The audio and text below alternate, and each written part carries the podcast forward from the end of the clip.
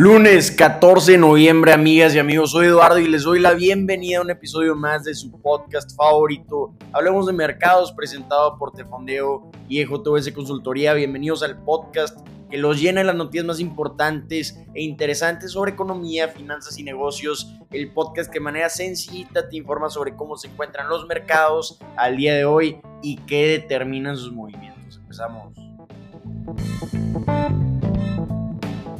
Empezamos hablando de cómo amanecieron los mercados el día de hoy. Tenemos mercados con un tono rojo después de la mejor semana que hemos tenido desde junio. Tenemos al Dow el día de hoy cayendo 82 puntos, un 0.24%, al S&P 500 cayendo un 0.37% y al Nasdaq cayendo un 0.57% después de que la semana pasada viéramos que el Nasdaq incrementó un 8%, subiendo un 8.1%, su mejor semana desde marzo. El Dow incrementó un 4.2% y el SP 500 incrementó un 5.9%. Esto por el gran optimismo que vimos el día jueves cuando el índice de precios al consumidor estadounidense publicó un incremento mensual de 0.4% cuando los economistas un incremento de 0.6%. Entonces vimos un cambio notable digno de mencionar en el comportamiento de los inversionistas en cuanto a su apetito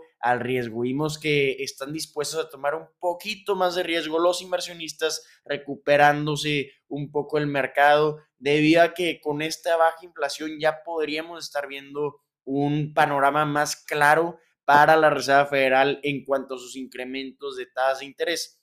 Lo que comentó un gobernador de la Reserva Federal llamado Christopher Waller es que en este punto no recomiendo estar pensando en cómo va a ser el paso de los incrementos, sino hasta cuándo se va a llegar este incremento en la tasa de interés, hasta cuándo va a ser el momento en que en lugar de incrementar comienzan a reducir las tasas, pues esto va a ser cuando ya tengamos un panorama ahora sí más claro que el que tenemos con solo un mes de reducción en el incremento de precios y servicios para el consumidor. Entonces va a ser muy importante ver los datos también que vamos a estar viendo en diciembre para el mes de noviembre del índice de precios del consumidor para estarle dando seguimiento y también ver los próximos comentarios de la Reserva Federal. Que vamos a estar viendo esta semana, que es lo importante de esta semana, pues resultados trimestrales, vamos a estar viendo resultados trimestrales de los minoristas más importantes, siendo Walmart,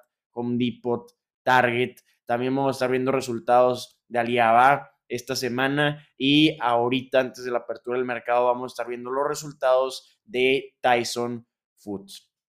Otra cosa de la que tenemos que hablar es de las elecciones de medio término en Estados Unidos. Sorprendentemente, ya estábamos hablando en este podcast de cuál era la tendencia, pero sorprendentemente los demócratas tomaron el Senado ya con 50 asientos, se requiere 51 asientos para la mayoría, pero ya muchas predicciones, incluyendo las de NBC News, están diciendo que los demócratas definitivamente ya tomaron el Senado y en la Cámara de Representantes está muy reñido el asunto porque hasta el momento van 202 asientos para los republicanos y 204 para los demócratas. Se requieren 218 para la mayoría, entonces va a ser muy interesante ver este comportamiento. Las predicciones marcan que esperan un resultado favorable en la Cámara de Representantes para los republicanos, que esto es lo que quiere ver el mercado si los demócratas ya tomaron el Senado. Quieren ver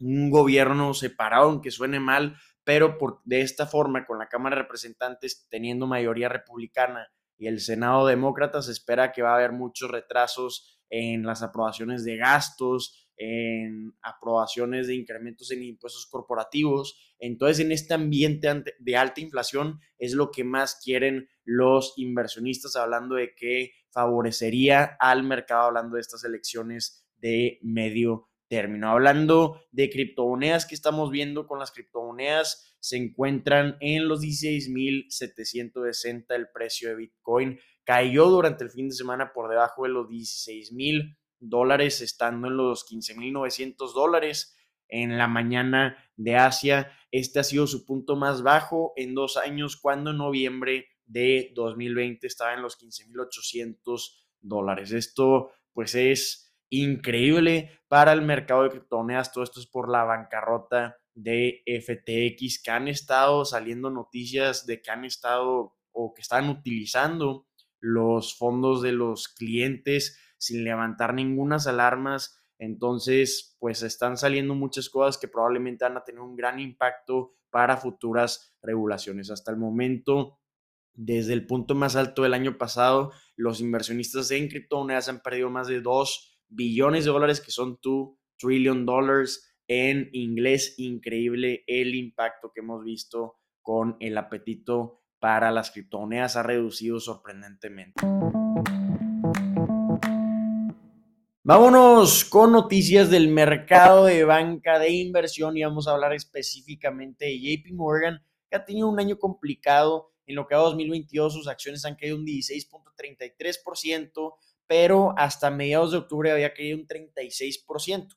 Desde mediados de octubre las acciones de JP Morgan se han recuperado un 32% y al día de hoy tiene un valor de mercado de 396 mil 860 millones de dólares con un precio sobre utilidades de 11.42. ¿Qué es lo que estamos viendo con JP Morgan? Pues que le resultó ser bueno comportarse diferente a todos sus competidores, porque si algo vimos interesante con este banco JP Morgan fue que evitó participar en muchos titulares que vimos durante 2022 de adquisiciones. Sí asesoró a muchas empresas pero evitó participar como prestamista.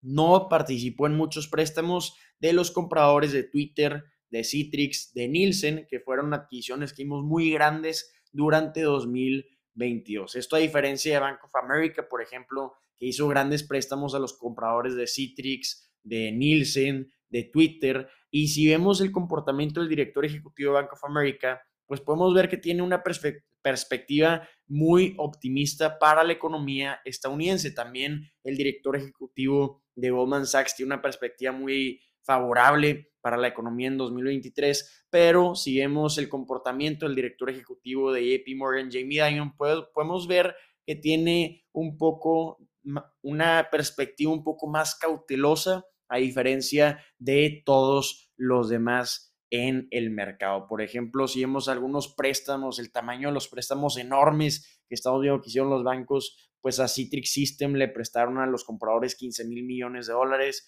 los que le prestaron a estos fueron Bank of America, Credit Suisse, Goldman Sachs.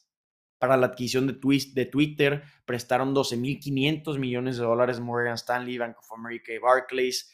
A Nielsen le prestaron 10.300 millones de dólares a los compradores, Bank of America también. Barclays, Mizuho y Ares Management. Entonces, ¿qué es lo que están viendo en común? Los préstamos más grandes para adquisiciones en ninguno mencionan a JP Morgan. Entonces, lo que están haciendo los competidores es evaluar si tomar estas pérdidas en su balance o liquidar ya estas pérdidas. Entonces va a ser interesantísimo ver los resultados trimestrales para el cuarto trimestre, el cierre del año para estos bancos y ver cómo esto está afectando sus resultados a diferencia de JP Morgan, que muchos están criticando que probablemente era que estaba terminando, cambiando la relación que tenía JP Morgan con las firmas de capital privado, pero podemos ver que realmente es que probablemente aprendieron de su experiencia de 2008 cuando tuvieron muchos préstamos que salieron mal, por ejemplo, fue el banco líder en prestarle 25 mil millones de dólares para adquirir a Sally May. Se canceló esto y pues aceptaron grandes pérdidas en este banco. Entonces, interesante este comportamiento que estamos viendo para JP Morgan. Vamos a ver cómo presentan sus resultados el siguiente trimestre. Amigas y amigos, queridas amigas y queridos amigos, ya están informados sobre cómo se encuentran los mercados al día de hoy, qué esperar para esta semana en los mercados. Espero que la información compartida les haya resultado de gran utilidad. Si así lo fue, los invito a ponerle cinco estrellas a este podcast en la plataforma donde nos escuchen, también a compartir este contenido en sus redes sociales. Nos ayudan muchísimo compartiendo este contenido para continuar publicando episodios. Si tienen cualquier duda, comentario o retroalimentación, soy Eduardo y estamos disponibles en Instagram como Te Fondeo o Ejo Consultoría para que nos hagan llegar sus mensajes. Espero que tengan un excelente día, un gran arranque de semana y ánimo. Nos vemos mañana.